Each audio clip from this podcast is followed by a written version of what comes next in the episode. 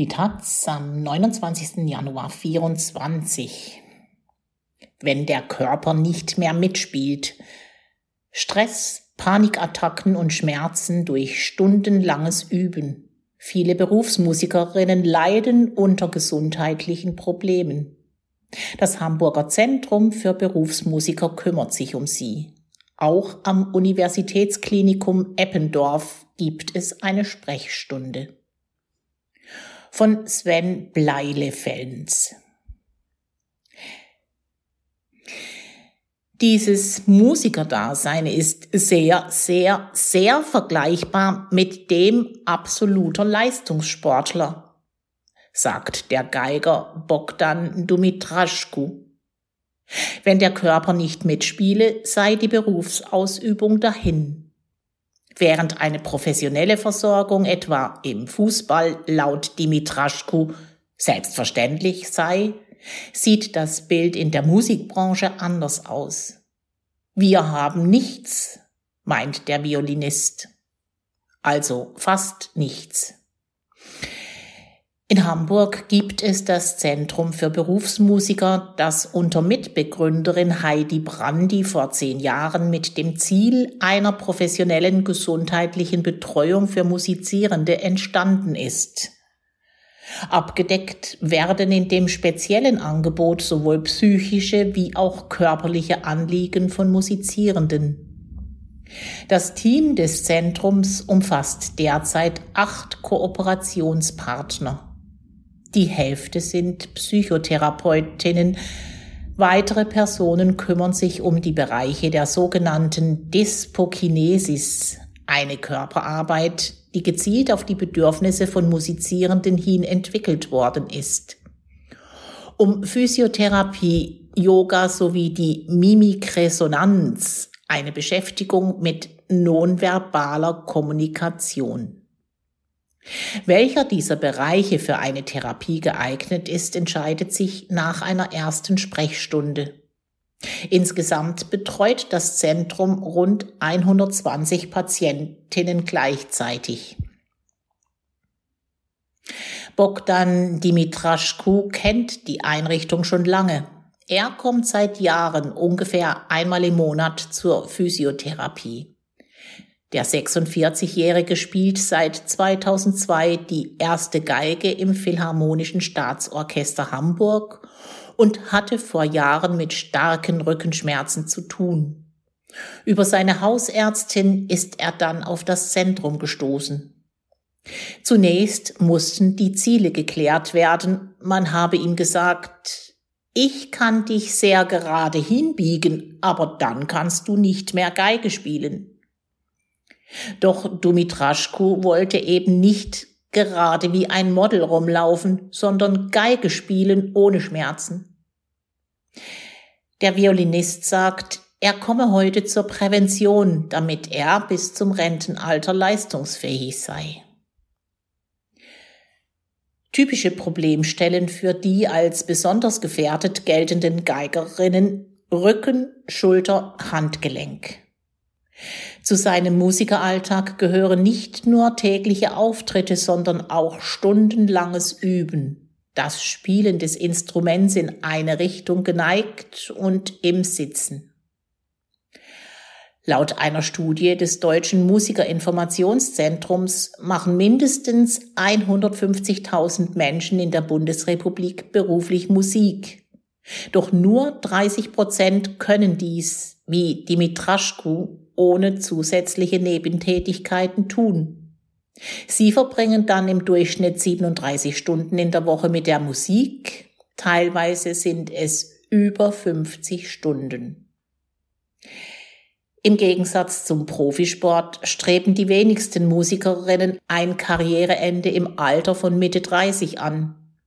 Sandra Klug von der Verbraucherzentrale Hamburg sagt der Taz, Berufsmusizierende gegen das Risiko Berufsunfähigkeit abzusichern ist nicht einfach und zudem auch sehr teuer. Berufsmusizierende werden sicherlich als hochrisikoreich eingestuft. Sie rechnet vor. Eine heute 33 Jahre alte Person müsse monatlich etwa 250 Euro für eine Berufsunfähigkeitsrente in Höhe von 1500 Euro zahlen. Am Universitätsklinikum Hamburg-Eppendorf gibt es seit April 2019 ebenfalls eine Sprechstunde für Musizierende. Dort heißt es, Bitte bringen Sie zum Beratungstermin neben Ihrer versicherten Karte auch Ihr Musikinstrument mit. Die Ambulanzbehandlungen werden über die Krankenkasse abgerechnet, Zuzahlungen entstehen keine. Mitarbeiter David Baas schreibt auf Anfrage der Taz, Anfänglich war die Nachfrage noch verhalten und pandemiebedingt musste die Sprechstunde zeitweise aussetzen. Seit April 2021 läuft die Sprechstunde regulär und seitdem steigt die Nachfrage kontinuierlich an. Der größte Anteil entfalle dabei auf Musikstudierende sowie Berufsmusikerinnen. Insgesamt wurden bereits rund 170 Patientinnen behandelt. Auch andere Hochschulstandorte wie Hannover, Freiburg oder Berlin, die Angebote für angehende Musikerinnen bereitstellen, haben den Aufbau der Sprechstunde am UKE laut BAS sehr unterstützt. Das Team des UKE kooperiert auch mit der Deutschen Gesellschaft für Musikermedizin, die seit 1994 besteht. Ebenso verfährt das Zentrum für Berufsmusiker, das zudem mit der Schweizer und Österreicher Gesellschaft einen ständigen Austausch pflegt. Hier werde laut Brandi in erster Linie diskutiert und informiert. Im Zentrum für Berufsmusiker ist die Prävention für die mentale Gesundheit Schwerpunkt. Bogdan Dimitraschku beobachtet in seinem Berufsumfeld noch immer eine gewisse Hemmschwelle, solche Angebote wahrzunehmen. Die Älteren reden nicht darüber, sagt er im Hinblick auf gesundheitliche Sorgen. Trotz eines Bewusstseinswandels in jüngeren Generationen Hilfe in Anspruch zu nehmen, passiert aus Sicht von Heidi Brandi gerade in der Ausbildungszeit des Nachwuchses in Bezug auf die Prävention immer noch viel zu wenig. Im Übergang zum Probespiel für das Orchester verspürten viele junge Absolventinnen einen enormen Druck. Ein solcher Fall.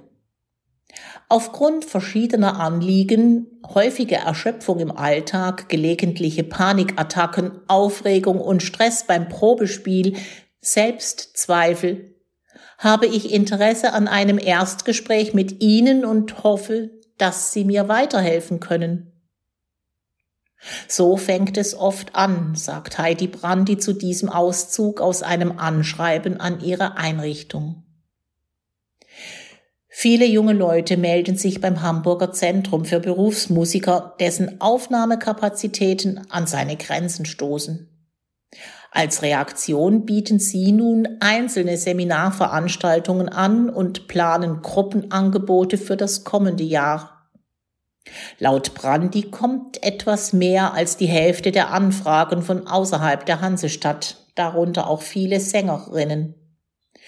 Zusammen versuchen sie etwa mit einem individuellen Bühnentraining und damit verbundenen Videoanalysen innerhalb eines Jahres Fortschritte zu erreichen, denn für Brandi steht fest, Bühnenpräsenz ist erlernbar und kein Schicksal.